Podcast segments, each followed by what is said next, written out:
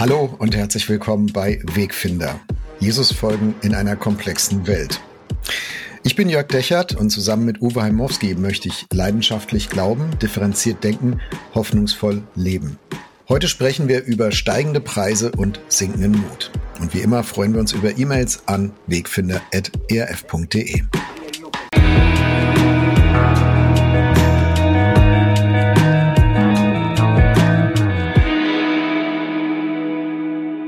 Hallo Uwe, grüß dich. Hallo Jörg. Uwe, wann hast du das letzte Mal so richtig positiv in die Zukunft geschaut? Anfang des Jahres. So, das ist ja ganz typisch, dass man sich zum neuen Jahr was vornimmt. Und bei mir war ja die ganze Frage noch offen, wo geht's beruflich hin, wie geht es weiter? Und ich habe mich da so richtig drauf gefreut. Hat natürlich mit vielem zu tun, gesundheitliche Probleme vor zwei Jahren, da habe ich mich erholt. Ich habe noch mal eine richtige Wegstrecke beruflich vor mir. Und ja, da habe ich sehr positiv drauf geguckt. Da, da würden dich jetzt manche sicher beneiden, weil das allgemeine Lebensgefühl in diesem Jahr, in diesen Monaten ist, meine ich, ein anderes, nämlich es geht irgendwie abwärts, wir drohen was zu verlieren, der Status quo kommt ins Rutschen, ob das jetzt finanziell ist, wirtschaftlich, das schlägt bei den einen mehr rein als bei anderen, politisch, äh, Zukunftsaussichten, Friedensaussichten in Europa und so weiter und so weiter, alles ein bisschen unberechenbar, alles ein bisschen instabil, ähm, kann ich schon verstehen, wenn Leute sagen, war so schön, Uwe, aber ich gucke gar nicht so positiv in die Zukunft. Mir sinkt der Mut eher. Ja, klar. Also es ist ja schon eine verrückte Sache. Ne? Also wir müssen ja wirklich konstatieren, dass durch die Inflation das Rekordjahr der Inflation im letzten Jahr gewesen ist und dass man real einfach weniger im Portemonnaie hat. Dann wurden ziemlich heftige Szenarien geschürt, auch von der Politik, ne, dass wir vielleicht mhm. gar kein Gas mehr haben, dass wir vielleicht überhaupt nicht mehr wissen, wie wir heizen sollen. Vernünftigerweise einerseits das zu schüren, weil wenn du, weil wenn es dann eintritt und keiner hat vorher was gesagt, ja, dann, dann ist die Meuterei groß. Auf der anderen Seite habe ich manchmal gedacht, Mensch, Leute, da wird mir auch zu viel geschürt, ja. Also so, so übel ist das alles gar nicht, wie es manchmal getan wird. Ja, weil man sich gedanklich ja dann schon und auch emotional mit diesen Dingen beschäftigt, die man da so liest und sieht und hört, äh, wenn äh, irgendein Katastrophenamt warnt davor, dass man sich doch jetzt bitte die, ähm, die Suppendosen in den Keller legen soll, weil man könnte sich auf einen Blackout vorbereiten müssen. Und da warnt dieser und da warnt jener. Und Karl Lauterbach ist als Gesundheitsminister dafür äh, bekannt und ja eigentlich mittlerweile schon verschrien, dass er immer zu viel warnt. Also so ein gewisser Alarmismus ist ja in der, in der Medienwelt zu Hause, ist vielleicht auch in der deutschen Seele ein bisschen zu Hause bei uns allen. Da, genau, da, da höre ich dann irgendwann auch gar nicht mehr hin. Habe ich mich neulich schon selber bei ertappt, äh, bei irgendeiner Meldung gesagt, ja klar, der warnt jetzt mal wieder. Hm, rechts rein, links raus. Also für mich war es tatsächlich zu viel. Ich finde, es wurde zu viel gewarnt. Ja, die Sachen sind teurer geworden und man merkt das ganz praktisch. Du gehst in den Laden und denkst, hupsala, was kostet das alles? Überhaupt gar keine Frage. Und dass das Menschen auch mhm. existenziell angeht und so. Aber so als, als Grundgefühl war es mir zu viel. Also wenn wir hier in Deutschland denken, ich sitze demnächst da und weiß überhaupt nicht mehr, wie ich meinen Ofen ankriege und ich werde frieren. Und in der Ukraine frieren die Menschen tatsächlich im Krieg und wir gar nicht mehr in der Lage sind, noch empathisch mit denen zu empfinden, weil wir selber so viel Panik haben, hm. dann ist für uns das Paniklevel meiner Meinung nach zu hoch geschraubt. Vielleicht ist der Angst vor dem Absturz auch viel schlimmer als der Absturz selbst. Ja, das sagt man ja tatsächlich. Es gibt dieses Wort ja Abstiegsangst. Hm. Und Abstiegsangst kann ja, also wer in der untersten Liga spielt, kann nicht absteigen. Ne? Abstiegsangst kann tatsächlich nur der haben, der mindestens eine Ebene unter sich hat. Das heißt, der mindestens eine Ebene auch erreicht hat. Und ähm, diese Abstiegsangst soziologisch gesehen ist tatsächlich im Mittelstand am größten. Mhm. Also die meisten Ängste haben in der Regel nicht die Leute, die reich sind, die verkraften es auch, wenn sie ein bisschen weniger haben. Und die, die ganz wenig haben, die sind es gewohnt, mit ganz wenig umzugehen. Aber wer sich einen gewissen Wohlstand erarbeitet hat, wer wirklich einen Aufstieg hinter sich hat, für den ist es natürlich eine reale Angst, meine Güte, ich kick dahin zurück, ne? Wofür, wo ist meine ganze Arbeit geblieben? Warum habe ich so viel investiert? Also das will ich jetzt auch gar nicht kleinreden. Ne? Also so Panik finde ich überhaupt nicht gut. Aber Abstiegsangst, glaube ich, ist etwas sehr Reales und das ja. tut richtig weh. Genau, mit beiden müssen wir umgehen, wie das, wie das geht, äh, was der Glauben da für eine Ressource, vielleicht auch manchmal eine Hürde ist, äh, mit, mit gefühltem Abstieg oder Abstiegsangst umzugehen oder auch mit ganz real, mit sich auf weniger einzustellen, auf weniger einzulassen. Darüber wollen wir heute sprechen.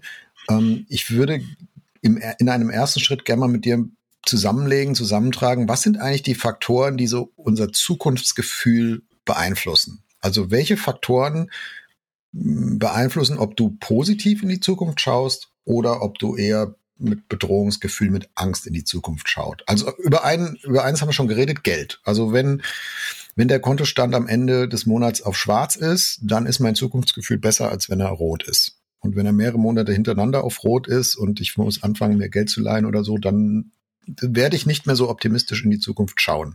Also da finde ich ganz praktisch, Geld, Finanzen, mein, mein Haushaltsbudget privat zu Hause, das ist ein Faktor, der, der auch unser Zukunftsgefühl beeinflusst. Welche siehst du noch? Ja, lass uns bei Geld mal noch einen Moment bleiben. Weil der Punkt ist ja, dass ich mich ja in der Regel einrichte in dem Wohlstand, den ich habe. Das mhm. ist ja auch völlig, völlig nachvollziehbar, ist ja gut. Ja, viele Menschen träumen davon, ein Haus zu besitzen und dann habe ich einen Job, der eigentlich sicher ist, der gut funktioniert, ich kann mir das Haus leisten, das ist eine schöne Sache. Und plötzlich wird alles ringsherum teurer. Ich weiß gar nicht, ob ich meinen Kredit noch bedienen kann. Und dann wird, dann wird mein Lebenstraum vom, vom eigenen Haus plötzlich in Frage gestellt, weil es sein kann, dass es wegbricht. Ähm, und das ist dann schon, das ist schon richtig viel. Da ist nicht nur die Frage, dass ich mit weniger auskommen muss, sondern da werden ganze Träume zerstört. Und insofern ist Geld natürlich nicht einfach nur Auskommen, sondern Geld ist auch ein Erfüllungsgehilfe von Träumen, von Lebensträumen, von, von einem gewissen Wohlfühlen, von einem Ausgleich, von, von ganz vielem. Ich habe das gemerkt, wir haben einen tollen Garten bei uns und während der Corona-Zeit konnten wir regelmäßig in den Garten gehen.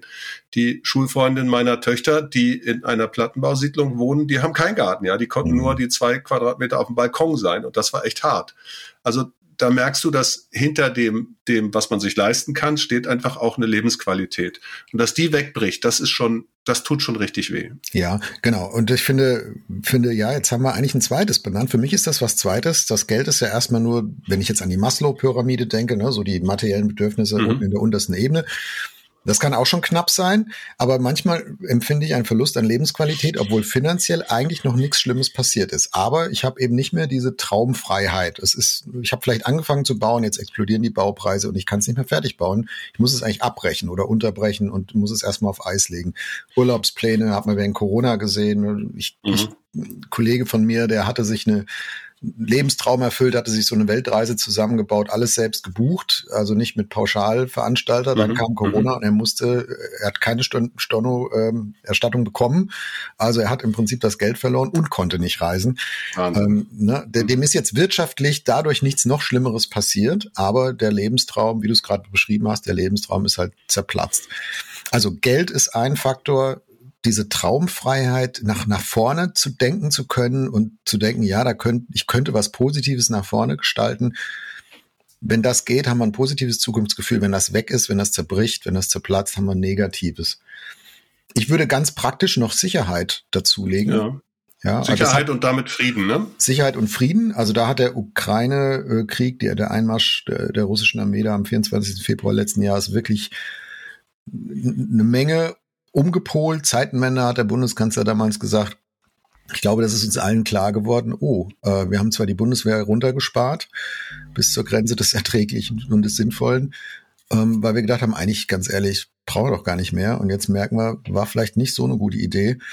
Äh, also Sicherheitsgefühl, das Wissen um Sicherheit, ein, ein stabile, friedliche Verhältnisse haben einen riesen Einfluss, ob ich positiv in die Zukunft, Zukunft gucke oder nicht. Ja, absolut.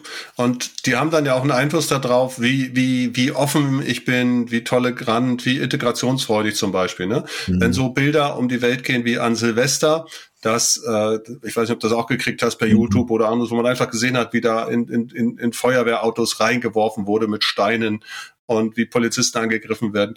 Dann, und in dem Fall waren es auch noch häufig junge Leute mit Migrationshintergrund, dann macht das natürlich ganz unsicher, dann habe ich Angst vor Fremden und dann, dann hat das Auswirkungen bis hin auf das Miteinander in der Gesellschaft, ja. Und mhm. die Fragen, wie gehen wir auch mit Fremden um? Wie gehen wir mit Flüchtlingen um? Wir kommen ganz viele durch den Krieg und dann fühlen wir uns verunsichert. Also Sicherheit ist ein riesen, riesengroßer Faktor denke ich, der eine ganz, ganz große Rolle spielt. Und da bräuchte man eigentlich starke Institutionen, jetzt mal gesellschaftlich gesagt. Und das ist, das ist für mich ein riesengroßes Dilemma. Also wenn, wenn Feuerwehr und Polizei und äh, andere Institutionen vom THW bis sonst wohin, wenn die angegriffen werden, dann nimmt das Sicherheitsgefühl ja umso stärker ab. Ne? Das ist, also da beißt sich die Katze in den Schwanz. Das ist richtig heftig. Ja, also wir haben jetzt Geld, Möglichkeiten, Sicherheit und Frieden. Du hast Institutionen angesprochen, da leite ich mal noch eins von ab, nämlich Führung. Ich glaube, dass wenn, wenn so die Zukunft wackelt, unser Bild von der Zukunft wackelt, dass es uns dient, wenn wir uns daran festhalten können, dass es erkennbar Menschen gibt, die wissen, was sie tun. Und die das auch gut glaubwürdig verkörpern, dieses integer Leben, die es gut kommunizieren können. Äh, also im, im Führung im besten Sinne, auf der politischen Ebene, auf der gesellschaftlichen Ebene, vielleicht auch auf einer kirchlichen Ebene. Und da, wo, wo es das nicht ist, wo dann, ne, also Boris Johnson und Brexit wäre so mein Gegenbeispiel aus den letzten Jahren. Ja, mhm. wo soll da mein Optimismus herkommen? Also das hat vielleicht noch einen Unterhaltungswert. Aber ähm, da kann ich mich nicht dran festhalten, da kann ich mich nicht dran hochziehen, da kann ich mich nicht dran ausrichten. Das, das vermittelt mir kein Gefühl, das ist hier nicht alles haltlos und das ist hier nicht alles Kontrollverlust, sondern da, da, da gehen auch Linien vorwärts und es gibt Leute, die wissen, was sie tun und die versuchen da verlässlich voranzugehen. Ja, und das haben wir auch erlebt politisch. Das ist ja das Interessante. Wir haben ja zweimal eine unsichere Phase nach jeweils 16 Jahren Stabilität. Helmut Kohl und Angela Merkel. Und dann kommt eine neue Regierung, die sich erstmal reinfinden muss, eine junge Außenministerin, von der ich jetzt nicht sagen würde, dass sie einen schlechten Job macht, aber die ist jung, die ist neu und die Weltlage eskaliert. Ähm, also macht da doch mal macht da doch mal alles richtig. Ist ja fast nicht mhm. möglich. Ähm, und vorher hast du Mutti, ne, die das alles irgendwie geregelt hat. Und danach entsteht eine Unsicherheit. Also definitiv. Eine Führung brauchen wir. Und wenn du eine neue Führung hast, einfach mal eine, gar nicht eine gute oder eine schlechte, sondern schlicht eine neue, dann ist das ziemlich verunsichernd, gerade auf einer sowieso wackelnden Weltbühne. Das ist mhm. nicht ohne. Ja. ja. Ich würde noch mal ganz klein äh, was nehmen, also was persönlich riesengroß ist, aber äh, nämlich den Begriff Familie. Ich glaube, dass Familie einer der größten Stabilitätsfaktoren überhaupt ist. Familie, Heimat, Zugehörigkeit, wissen, wo ich hingehöre, wer da ist. Und auch das ist ja in unserer Zeit ähm, in der Praxis viel stärker in Frage gestellt, weil also früher waren die Kinder im Haus ja oder in der Nähe und man konnte die auch schneller besuchen und heute verteilt man sich auf der ganzen Welt. Man mhm. geht auseinander. Ähm, also Familie ist einerseits flexibler geworden. Ja? Unsere Tochter in Australien, mit der können wir per WhatsApp irgendwie super miteinander. Wir haben an, an, an Weihnachten miteinander gespielt. Alle Kinder waren zusammen und die eine war in Australien und wir haben die mit dem Handy daneben gestellt und die hat mitgespielt, ein Brettspiel. Also sowas konnte man ja früher nicht machen. Auf der anderen Seite, die ist eben in Australien, ja? die ist am anderen mhm. Ende der Welt. Ähm, ich glaube, da das, das spielt eine große Rolle. Und das wiederum, dass die Familien sich so verteilen, hat immer die Frage, wo finde ich meinen Studienplatz, wo finde ich später einen Beruf? Und das verteilt sich halt einfach. Das ist nicht mehr so nah beieinander, wie das früher war. Mhm. Oder es ist auch manchmal zerbrochen und zerrüttet und mhm. schwierig. Oder auch sonstige Beziehungen, muss jetzt ja nicht nur in der Familie sein. Einen letzten Faktor, den ich noch benennen will, ist, ich habe ihn mal Vision genannt. Also, oder du kannst auch sagen, ein Narrativ oder so ein übergeordnete Werte. Also so die, die große Story, die große Erzählung, wo ich weiß, ich bin ein Teil davon. Und da gehöre ich rein. Und es gibt meinem Leben und auch schwierigen Umständen eine, eine Heimat. Und ich weiß, es ist vielleicht jetzt im Moment schwierig, aber es ist Teil von einer großen Geschichte, einer, einer Sinnerzählung, einem Narrativ, einer Vision. Da empfinde ich unsere postmoderne und unsere pluralistische Gesellschaft auch als eine Last, weil es nicht mehr viele solcher Narrative gibt. Also nach dem Zweiten Weltkrieg großes Narrativ in Deutschland, wir bauen das wieder auf. Mhm. Ja, ist auch an manchen Stellen stecken geblieben, ne, mit, mit, der, die Altnazis saßen noch in irgendwelchen Jobs drin und mussten da erst raus und so weiter. Haben wir in der Folge 68 drüber gesprochen. Mhm. Aber trotzdem gab es so ein Narrativ, du, du, du musstest die Leute nicht kennen, aber du wusstest, eigentlich ziehen wir in einem Strang, eigentlich wollen wir das hier wieder aufbauen. Ähm, dann nach der Wende vielleicht auch sehr verschieden erlebt in Ost und West, aber zumindest in den ersten Monaten nach der Wende war klar, oh hier, unser Land bekommt eine neue Zukunft. Da passiert was Wunderbares, keiner hat es wirklich auf dem Schirm gehabt. Ähm, und ohne dass ein Schuss gefallen ist, ein Riesengeschenk. Ähm, jetzt, jetzt gilt es hier zusammenzuwachsen. Damals hat man gesagt, jetzt wächst zusammen, was zusammengehört. Heute wissen wir, hat auch nicht immer alles so geklappt. Gibt es auch Dinge, die stecken geblieben sind. Aber das ist so, das meine ich mit Narrativ, mit Vision. Und mhm. die empfinde ich in, in den letzten Monaten nicht. Also, dass wir die in Deutschland hätten. Außer wir, wir müssen Putin widerstehen und müssen jetzt, Europa muss hier eigenständig äh, sein und ähm, Stärke zeigen und zusammenhalten. Aber das ist für mich, für, also für mich als einzelnen Bürger ist das noch nicht so griffig. Das hilft mir noch nicht viel. Ja, das geht mir eh nicht. Aber äh, spannend finde ich, du, du, hast ja gerade zitiert Willy Brandt, äh, es wächst zusammen, was zusammengehört. Und ich finde, dass diese Figur ganz ganz spannend ist, um das Thema Narrativ auch mal zu erklären. Wir sehen den Willy Brandt in Warschau niederknien, einen Kranz niederlegen, um Vergehnung, Versöhnung bitten. Und dann 20 Jahre später fällt die Mauer und er sagt, jetzt wächst zusammen, was zusammengehört. Das heißt, hinter diesem Narrativ stand auch eine Lebensleistung und eine Autorität. Du hast das vorhin schon gesagt, ne? Leute, die mhm. uns führen. Und ich mhm. glaube, die zwei Sachen bedingen einander. Wir, wo sind glaubwürdige Autoritäten, auch ein bisschen ältere, denen wir abnehmen, hey, ihr habt die Antworten gefunden auf diese Fragen der Zeit. Ne? Also bei Brandt war das ja sogar noch sozusagen auch im Widerstand gegen die Nazis gewesen, musste ja, musste ja fliehen, dann äh, in Skandinavien äh, da irgendwie durchgekommen. Und diese, diese Personen, die uns jetzt gerade führen, die uns nach vorne bringen, gleichzeitig mit dieser neuen Erzählung, da glaube ich, da, da fehlt uns ganz viel. Wenn wir das nochmal im Großen denken, wo sind diejenigen, die uns sagen, was ist die Lösung für die Klimakrise? Wie kann die aussehen? Wie ist das glaubwürdig? Ne? Wo passiert das? Und dafür habe ich vor zehn Jahren schon gekämpft und jetzt heute äh, äh, strebe ich das politisch an, was damals gewesen ist. Und das auch in anderen Bereichen. Die EU, ne, das war eine tolle Idee der Einheit des Friedens und jetzt kracht es im Gebälk. Also was ist das neue Narrativ? Wie kriegen wir eine, eine Friedensvision hin? Und ich glaube, dass das ist eine sehr, sehr gute Beobachtung von dir, dass uns das Narrativ wirklich fehlt. Und ich glaube, uns fehlen auch die, Erzäh die Erzähler, nicht nur die Erzählung. Mhm. Also Obama hat ja seinen ersten Wahlkampf eigentlich allein auf so einem Narrativ gewonnen. Yes, we can. Ne? Also diesen Raum der Möglichkeiten zu eröffnen. Das hat ihn letztlich ja zum Wahlsieg getragen. Ähm, du hast gerade so gesagt, uns fehlen die, die Erzähler, denen wir auch glaubwürdig abnehmen, ja, die haben schon Antworten auf, äh, auf Fragen gefunden unsere Zeit finde ich so chaotisch und so schnelllebig, da wirft das Leben dir ja die Fragen schneller hin, als du die Antwort überhaupt finden könntest. Ja, vielleicht ist es auch das, ein Teil des Problems. Wir müssen uns dran gewöhnen und vielleicht wird das auch nie wieder anders. Das weiß ich nicht, dass wir in einer Zeit leben, in der so viel in Bewegung ist und so schnell hinterfragt wird, dass, dass wir das vielleicht nie wieder kriegen, so ein sauberes, rechteckiges, rechtwinkliges System von Antworten zu haben, wir sagen, Frage 18, ja, die, da kann man noch mal ein bisschen diskutieren. Aber 1 bis 17, die stehen, die sind doch klar, da können wir uns dran, dran festhalten. Das ist unsere, unsere Leiterzählung. Vielleicht geht's auch einfach nicht mehr, weil die Welt zu komplex ja. geworden ist. Also in, in der Theologie, also wo ich herkomme, war der, der letzte große theologische Entwurf. Ne? Also wir hatten die großen Theologen, Bultmann, Barth, und dahinter steckten auch Entwürfe, da steckte auch eine Idee, dialektische Theologie. Der letzte große Entwurf war Jürgen Moltmann, Theologie der Hoffnung. Und danach hat man irgendwie gemerkt, also man kann gar nicht mehr alles machen, sondern es, es verzettelt sich, es wird kleiner, mhm. es wird kleinteiliger. Ähm, es gibt neue Entwürfe für praktische Theologie, neue Entwürfe für systematische Theologie, aber es gibt nicht mehr so diese eine große theologische Erzählung. Im angelsächsischen Raum bisschen anders, Norman T. White, N.T. Wright, äh, der hat da noch ein bisschen was zusammengebracht, so die, die Story, die Erzählung, mhm. eben das Wort Narrativ auch da eingebaut. Aber auch da denke ich, da hätten wir zum Beispiel diese Theologie der Hoffnung, die könnte man jetzt wiederentdecken weil die ist eigentlich eine, die sagt, genau in unserer Zeit bräuchten wir genau diese Hoffnung.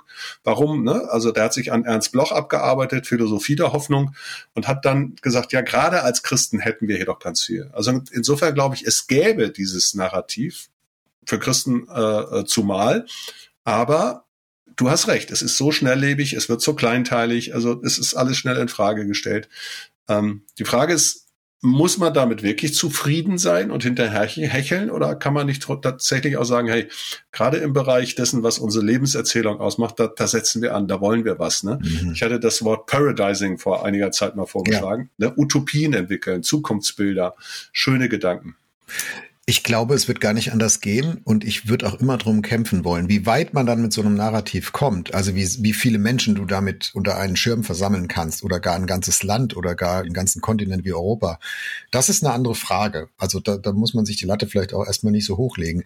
Aber für deine Kirche, für deine Familie, für deine Organisation, die du vielleicht leitest, ähm, für deine Firma, also da ein Narrativ zu suchen und darüber zu sprechen und in, in Ideen auch laut zu denken und, und, Menschen zu gewinnen dafür, ich glaube, das ist eine Führungsaufgabe gerade in, in unruhigen Zeiten. Und nicht nur auf Sicht steuern. Ja, das ist auch.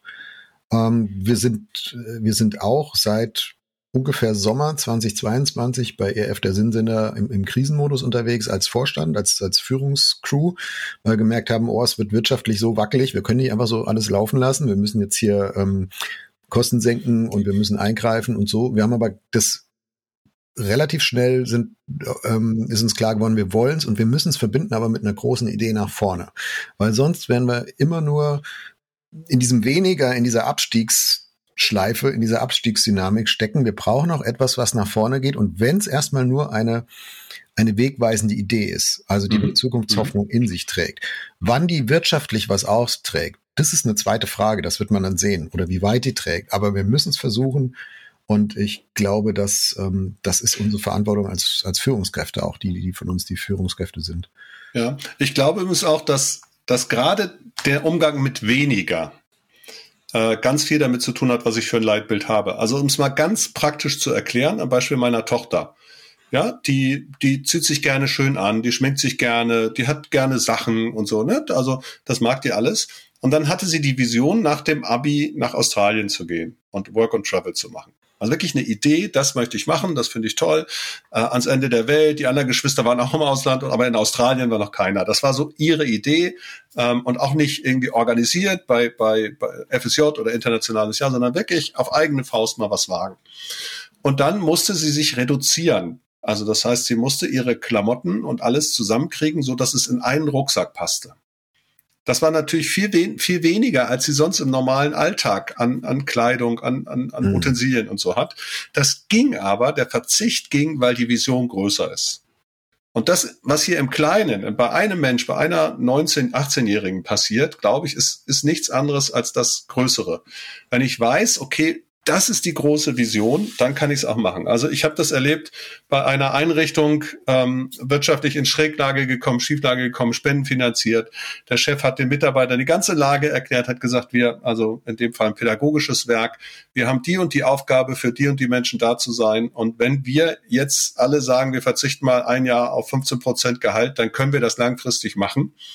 Ähm, aber wenn wir es nicht machen, muss ich Einzelne entlassen und das Gesamtwerk steht in Frage. Und da waren bis auf wenige von über 80 Mitarbeitern, ich glaube zwei oder drei waren nicht bereit. Alle anderen haben gesagt, das machen wir, weil mhm. wir diese Gesamtvision tragen. Nicht nur, weil mein Job sicher ist, sondern wir tragen die Gesamtvision. Also insofern, ich glaube, das, was du beschreibst für, für Führung, für euch beim ERF, äh, ist das gleiche an anderen Ebenen. Wenn ich ein Bild male, warum es sich lohnt, dann kann ich auf dem Weg dahin auch damit leben, dass es mal weniger wird. Oder und, vielleicht sogar dauerhaft weniger wird. Mhm. Und genau, ich brauche, ich glaube, wir brauchen eine Theologie des weniger und nicht nur des, des immer mehr. Wir leben aber in einem System, da haben wir auch ab und zu mal in unserem Podcast drüber gesprochen, das ist komplett auf Wachstum gepolt. Das ist wirtschaftlich auf Wachstum gepolt, das ist ähm, auch geistlich auf Wachstum gepolt. Äh, wir haben in einer der letzten Folgen drüber gesprochen, wo das auch schief hängt, so dieses Bild, ne, bis zum Himmel, so eine Aufwärtsentwicklung und wir nennen das dann Heiligung als, als Christen und dann, dann wachsen wir da und es ist auch, also es ist so eingebaut.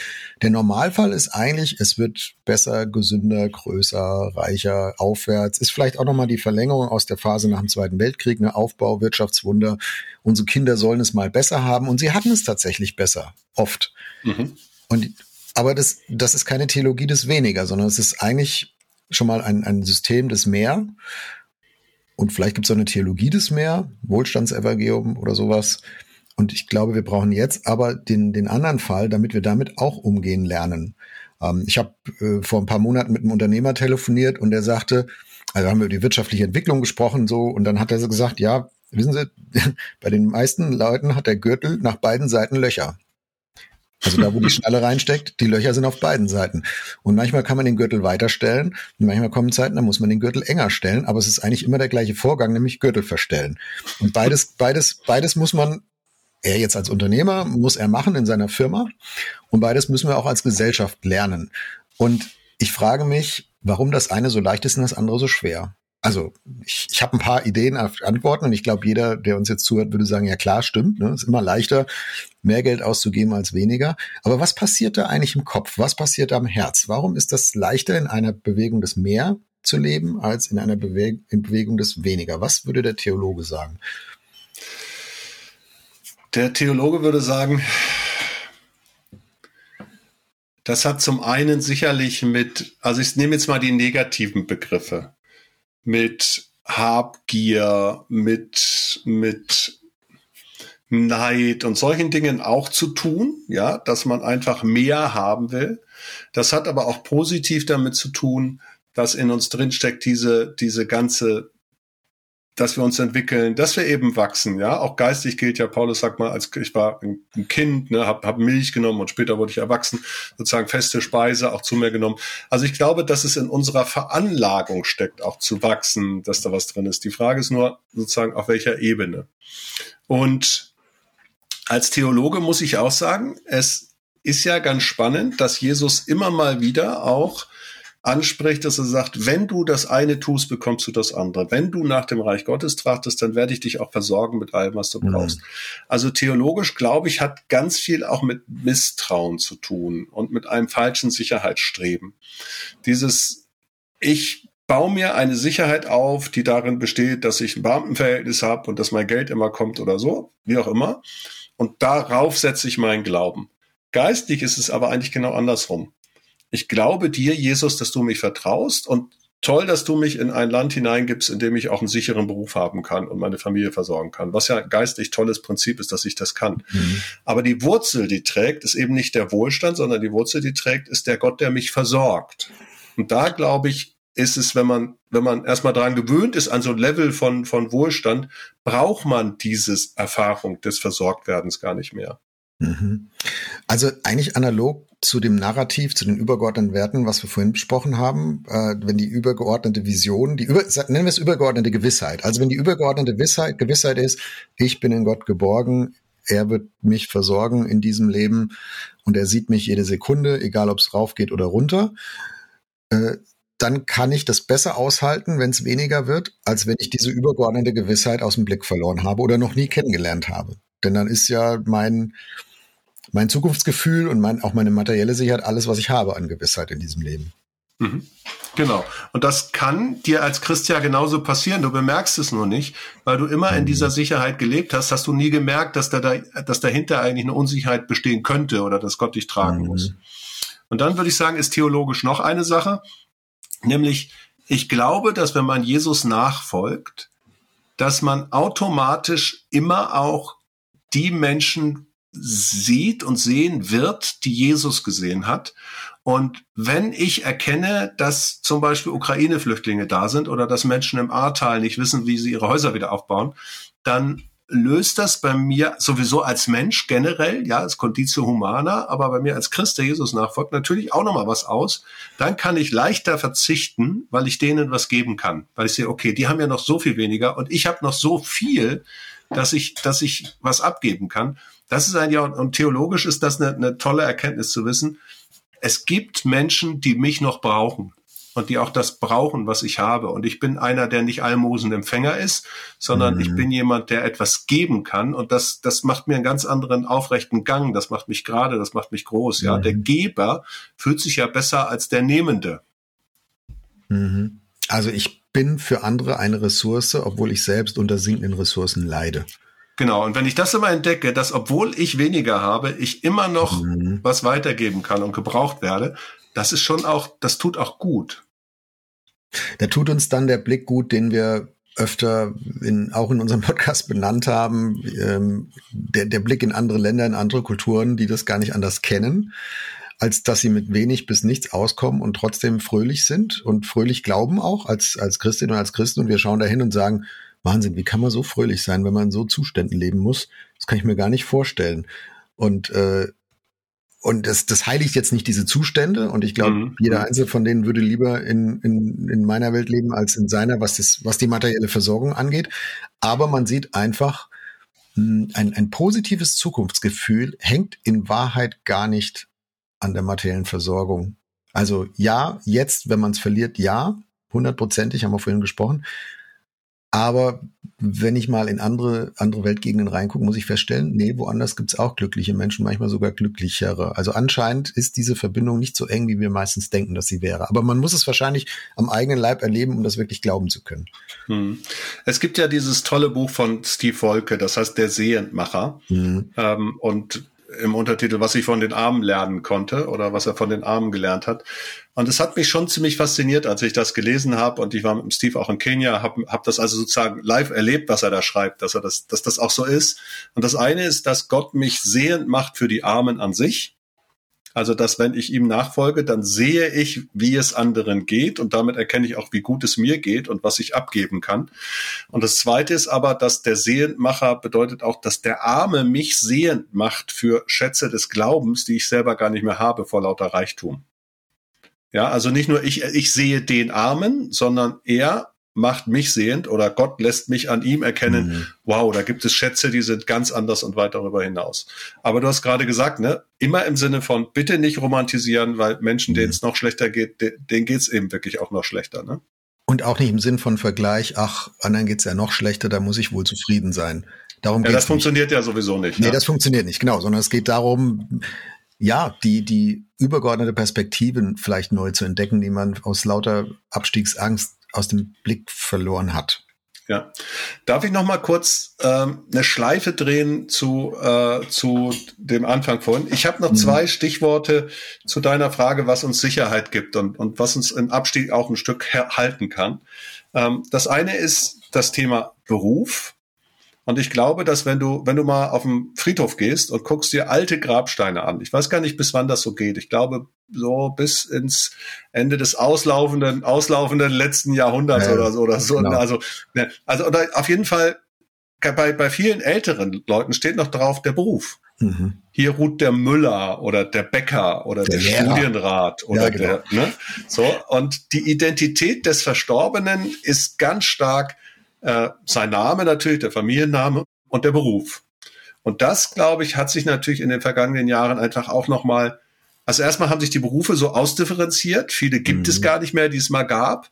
Dann, also das habe ich zum Beispiel gerade hier auch in, in der ehemaligen DDR erlebt. Da war, haben Leute was gelernt, das gab es nicht mehr mit der Wende. Da war jemand Ingenieurpädagoge und dann kommt die Wiedervereinigung und es gibt deinen Beruf nicht mehr. Genau, das, was du warst, das gibt's gar nicht. Genau, ja. damit ist, ist ja nicht nur deine Verwendbarkeit und die Frage nach dem, was verdiene ich, sondern auch deine Identität einfach mal komplett mhm. weg.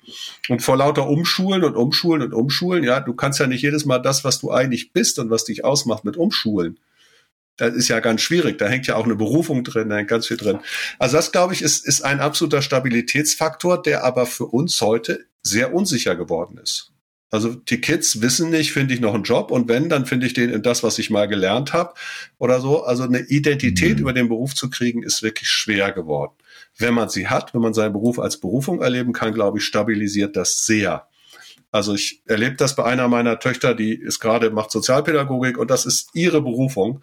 Dann sagen einige ihrer Klassenkameraden, ja, aber du hättest doch mit Abi und so hättest du doch auch andere Fächer studieren können, wo du mehr Geld kriegst. Aber ich merke, nee, mhm. da, da blühe ich auf, das ist das, was ich machen will. Ne?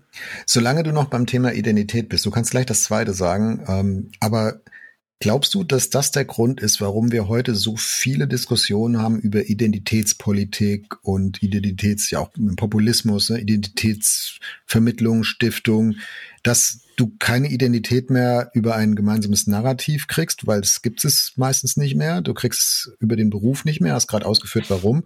Du kriegst es vielleicht auch durch die Familie nicht, weil die eben nicht mehr so generationsübergreifend in dem Haus wohnt, wo sie seit 1583 drin wohnt.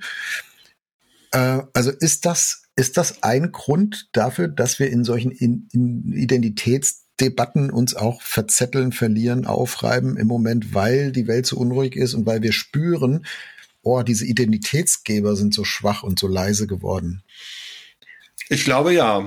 Also ein Teil davon ist natürlich auch, auch positiv. Also die ganze, das ganze postmoderne Konstru äh, Dekonstruieren ist ja auch ganz richtig. Ne? Wenn ich zum Beispiel in, in einer Welt bin, in der Frauen benachteiligt sind und ich dieses Narrativ, diese Identität von Frauen als zu schwach oder oder minder bemittelt, sonst irgendetwas, ja, wenn ich das mal dekonstruiere und sage, nee, Freunde, also wir sind ganz anders. Oder wenn ich sage, ähm, eine, warum soll mir eine Gesellschaft vorgeben, wie ich, wie ich meine Sexualität gestaltet? Das möchte ich schon selber. Also es gibt ja schon auch Punkte, wo du sagen kannst, da bin ich ganz froh, dass, dass etwas auch hinterfragt wird und dekonstruiert wird, ne? Weil man sagt, ja, hier ist hier ein, bin ich das wirklich? Ist das wirklich so? Ist das meine Identität oder ist es nur ein Konstrukt, das mir aufgesetzt wird? Und das zu dekonstruieren finde ich jetzt erstmal gar nicht, gar nicht unvernünftig.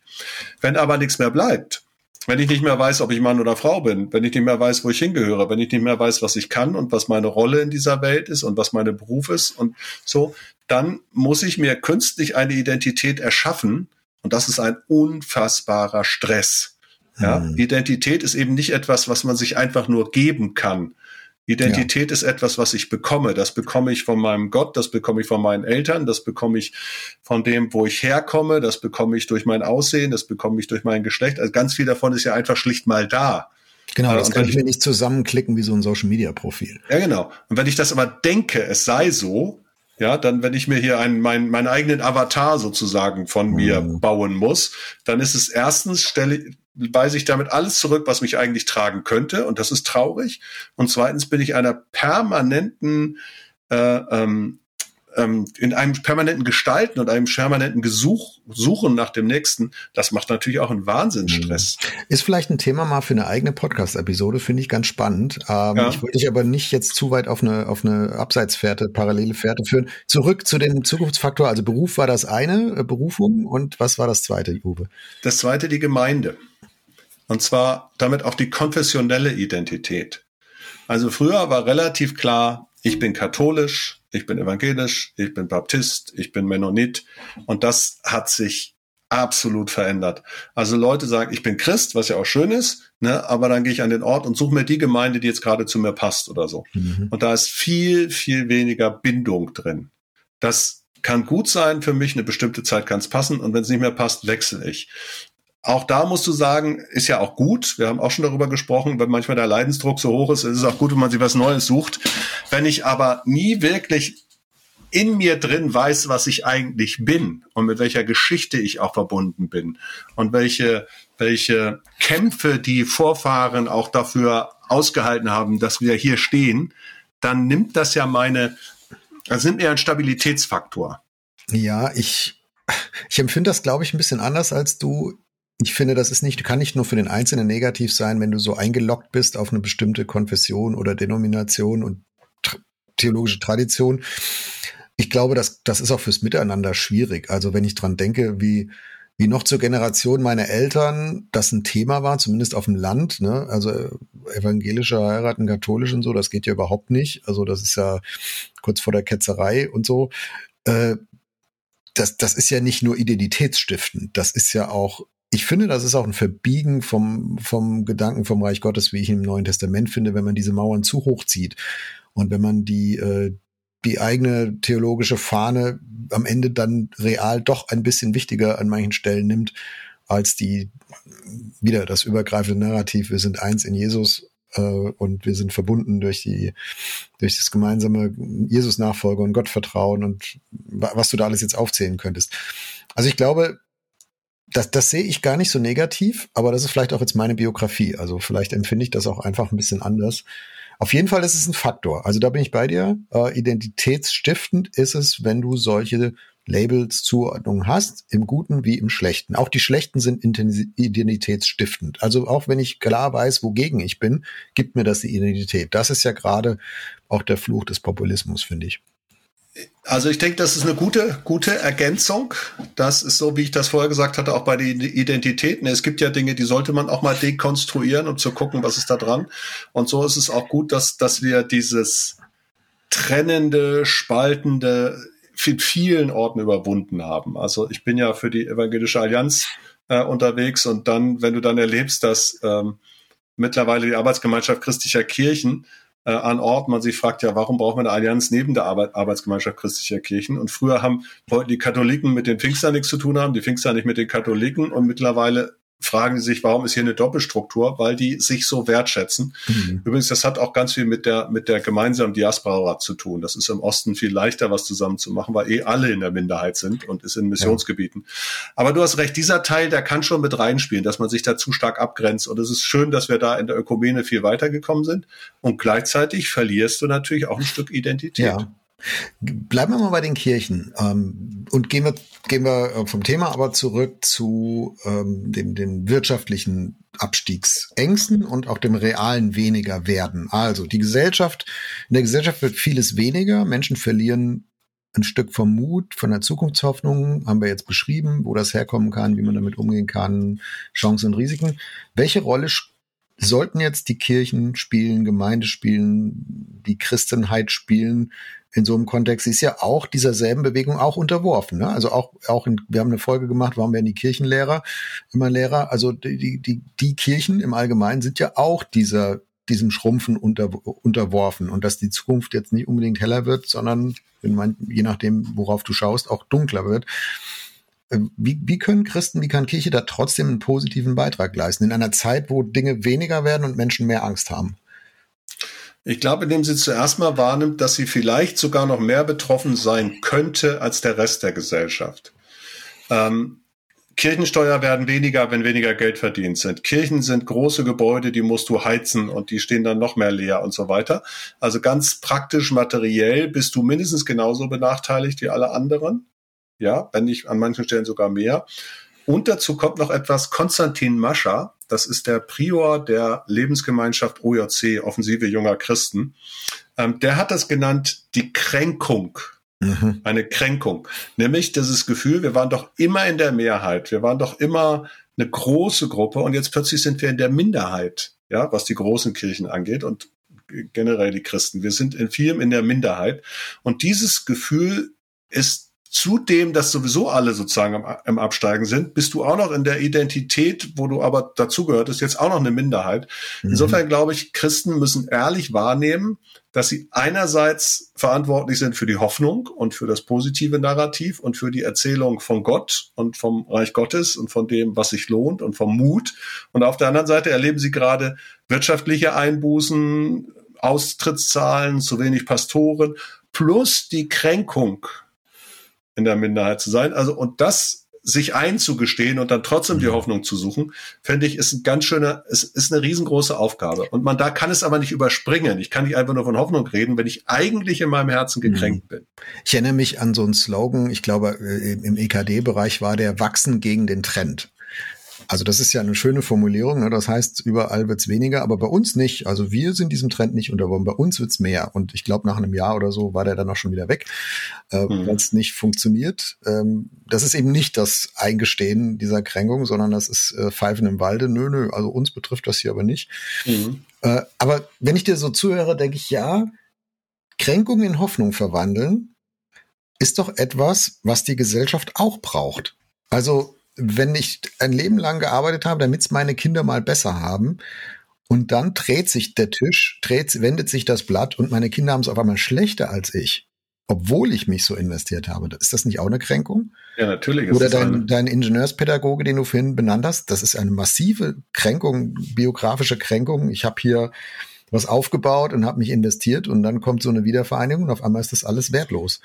Ähm, also ne, ich glaube, dass, dass diese, diese Kippbewegung von einer Aufwärtsentwicklung oder mindestens einer stabilen Situation in eine, eine Abstiegsbewegung in den weniger, dass das an ganz vielen Stellen so eine Kränkung auslöst, wie du sie jetzt beschrieben hast.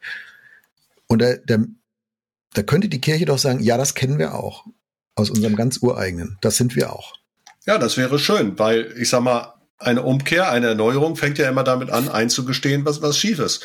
Und die Kränkungen, die du beschrieben hast, die sind, die sind so massiv, ja, wenn du das zum Beispiel mit dem Beruf nimmst im Osten und dann den Leuten sagst, ja, aber jetzt, wenn, wenn Tag der deutschen Einheit ist, dann seid schön dankbar. Das funktioniert ja nicht, wenn die Kränkung tiefer steckt. Da mhm. kannst du, also Dankbarkeit kannst du nicht fordern, wenn du vorher jemand kränkst. Das geht nicht. Das funktioniert nicht. Ähm, also insofern ist die Frage, ne, was hat die Kränkung ausgelöst, wie kommt das? Und auch Kirche, glaube ich, müsste das wahrnehmen, müsste wirklich gucken, was ist das, was passiert da? Und da ist es ja teilweise so, dass du in Sippenhaft genommen wirst. Weißt du, diejenigen, die jetzt, gerade in der katholischen Kirche, ja, da hast du so ganz feine, anständige, tolle Menschen. Ich kenne so viele wunderbare katholische Christen. Und die sind alle komplett in Sippenhaft mit dem Missbrauchsskandal. Ja, ja, wofür sie nichts können. Ja, genau. Und, und, und so hast du aber ganz viele Sachen, wo du sagst, meine Güte, warum nimmt mich das dann immer, immer mit? Ja, warum ist das so? Mhm. Ähm, dafür bräuchtest du aber eine saubere Aufarbeitung, eine Klärung. Du müsstest wissen, wen du wirklich adressieren kannst. Dann, dann funktioniert es. Das ist ja auch, das haben wir nach dem Zweiten Weltkrieg erlebt. Ja, die Nürnberger Prozesse waren ja nicht nur Schauprozesse, die waren auch nötig, um zu sagen, hey, das, was hier passiert ist, das kriegt irgendwo auch eine, eine, eine Bühne, das, das wird auch benannt, das wird auch gesagt. Der Neuanfang heißt auch, dass wir uns mit dem Alten, mit der eigenen Schuld, aber auch mit den, mit den Opfern, mit der Kränkung, mit der Wiedergutmachung, mhm. mit Israel damit auseinandersetzen. Und äh, das ist ein größerer Prozess, glaube ich, der da in dem wir als Gesellschaft noch mittendrin stecken. Ja, nicht mal angefangen haben, würde ich sagen. Es ist ja auch die Frage, wann der richtige Zeitpunkt da ist. Ne? Also wenn die, mhm. wenn die, wenn die Prognosen ins Minus drehen, äh, es bringt, es, es dient ja wirklich auch keinem, dann ein großes, ähm, großes Medienprogramm aufzulegen, sagen, wir reden jetzt die nächsten zwölf Monate als ganzes Land darüber, was das mit uns macht, dass es uns jetzt demnächst wahrscheinlich schlechter gehen wird. Also das ist ja sicher ein zu früh. Und mhm. gleichzeitig hast du gesagt, ja, überspringen kann man es aber auch nicht, diese Reflexion. Äh, also ich glaube, es ist auch eine Timingfrage, ne? wann das seinen Platz haben muss. Mhm. Und dann, dann kommt da wieder das rein, dass wir natürlich da auch Geschichten hören müssen von Leuten, die möglicherweise auch in einem anderen Status sind. Also letztes Jahr gab es einige Artikel von Justus Geilhufe, mhm. Pastor, Pastor in Sachsen, der gesagt hat, also wir als DDR-Kirche, evangelischer Pfarrer, junger Mann, äh, waren sowieso schon immer in der Minderheit und wir hatten eh keine Kirchensteuer. Wir hatten, also wir wissen sozusagen, was es heißt, Minderheitskirche und arme Kirche zu sein. Also insofern könnte der jetzt den anderen, die gerade noch im Kränkungsprozess sind, etwas mitgeben, was er schon durch hat, was die Kirche an seinem Ort schon durch hat, was sein Vater erleben musste, was er schon nicht mehr erleben musste als Nachfolger. Und da wäre für mich die spannende Frage, wo sind, wo sind diese, also jetzt geistlich, für die Kirche, aber auch gesellschaftlich, ne? Wo sind die Modelle? Wir hatten das ja schon mal dieses Wort Best Praxis, ne? Wo funktioniert es? Was geht da? Was können wir jetzt hören? Was ist stark? Was funktioniert? Ich glaube, da, das sind spannende Fragen jetzt. Mhm. Jetzt haben wir eben beschrieben, wie könnte die Kirche der Kirche helfen, mit der Kränkung umzugehen in Zeiten, in denen es weniger wird.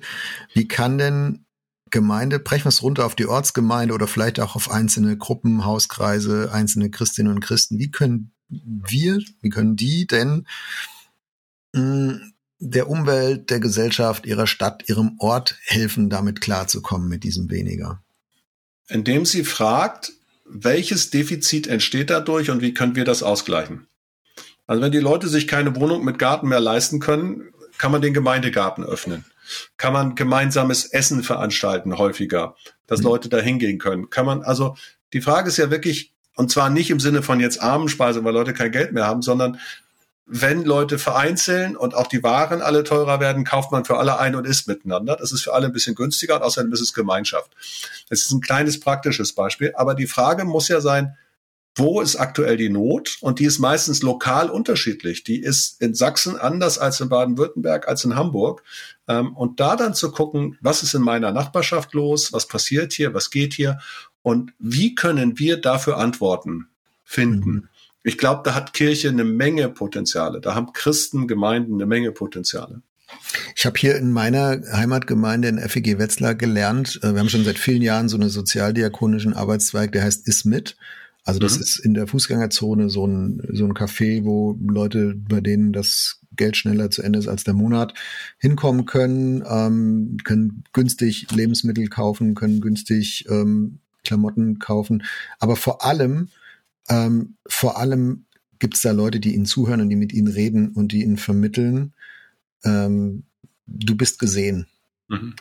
Und ich habe gelernt, äh, so von den hier von den äh, anderen Leuten aus der Gemeinde, die sich da engagieren, teilweise schon seit vielen, vielen Jahren, das ist für manche das, das, das Wichtigste. Also du hast eben Ausgleichen gesagt, ja, da geht was. Und ich glaube auch, was systemische Lösungen angeht, würde ich mir wünschen, dass alle Christen und Gemeinden und Kirchen sich nicht zurückziehen, sondern immer auch drum, drum kämpfen, dass es gute, faire, systemische Lösungen auch gibt in der Gesellschaft für solche Fragen.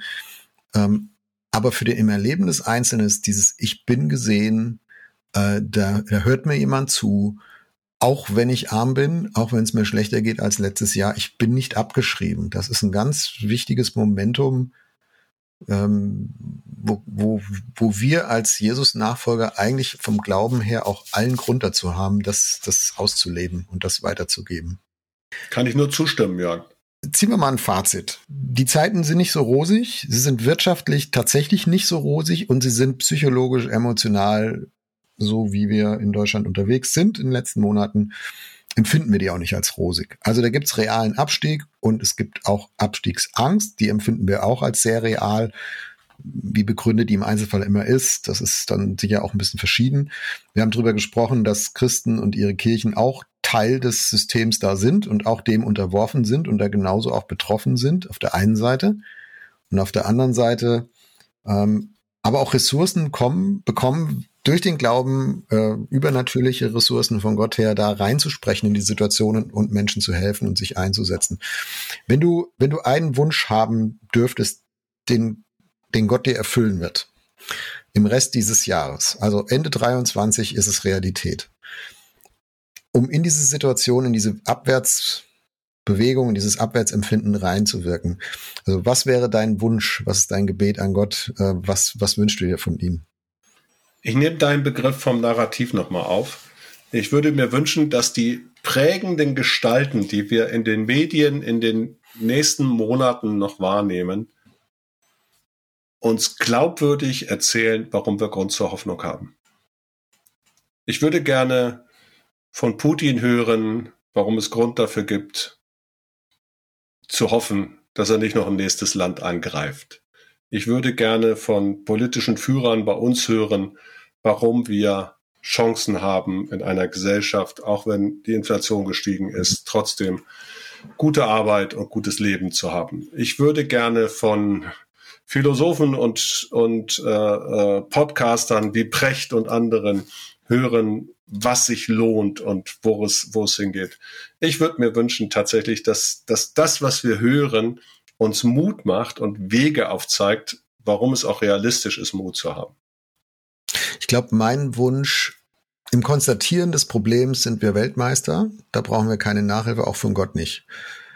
Aber gleichzeitig das Positive sehen zu können und das nebeneinander hochzuhalten und sagen, ja, es ist hier schwierig und scheiße und, und bekloppt und ähm, wir kommen doch nicht schnell raus. Und gleichzeitig gibt's hier einen Hoffnungsmoment. Also die Fähigkeit, das nebeneinander zu legen und nicht im Drama unterzugehen, weil es medial halt Klicks bringt, weil es populistisch Zustimmung bringt, weil ich mich vielleicht besser fühle, wenn ich motzen kann, weil, weil, weil, gibt's viele psychologische Gründe. Also das, das sich zu trauen, das Positive zu sehen und zu benennen auch im Einzelnen. Du hast jetzt so die, das Narrativ mhm. und die, die mhm. Führungspersönlichkeiten angesprochen. Ich bleib mal beim Einzelnen. Sag, das wäre mein Wunsch, wenn wir das als, als Land, als Gesellschaft, auch in unserer Mentalität, wie wir halt so gestrickt sind und erst recht auch als Christinnen und Christen schaffen. Äh, dann, dann nicht in so ein, nicht, nicht diesem, diesem, so einem Untergangsszenario noch einen geistlichen Deckmantel drüber zu hängen und sagen, ja, genau, die Welt geht ja auch den Bach runter und das steht schon in der Bibel, sondern äh, uns zu trauen, den, den Mut hochzuhalten, weil ich glaube, Mut inspiriert immer neuen Mut. Das glaube ich auch. Und um das mal sozusagen nochmal mit, der, mit dem theologischen Exkurs vorhin zusammenzufassen, ich würde mir dann noch wünschen, liebe Christen, lest Theologie der Hoffnung von Jürgen Moltmann. Da ist was geschrieben, wo es sich lohnt, äh, weiterzudenken. Ja, das ist doch mal ein klarer Call to Action. Damit wollen wir diese Episode dann auch beschließen. Uwe, ich danke dir sehr fürs Gespräch. Mach's gut. Ja, du auch. Tschüss, Jörg.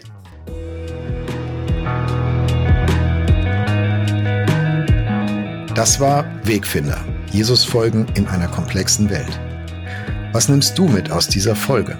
Schreib uns gerne eine E-Mail an wegfinder.erf.de. Und wenn es dir gefallen hat, empfehle uns deinen Freunden weiter. Wegfinder ist ein Podcast von ERF der Sinnsender.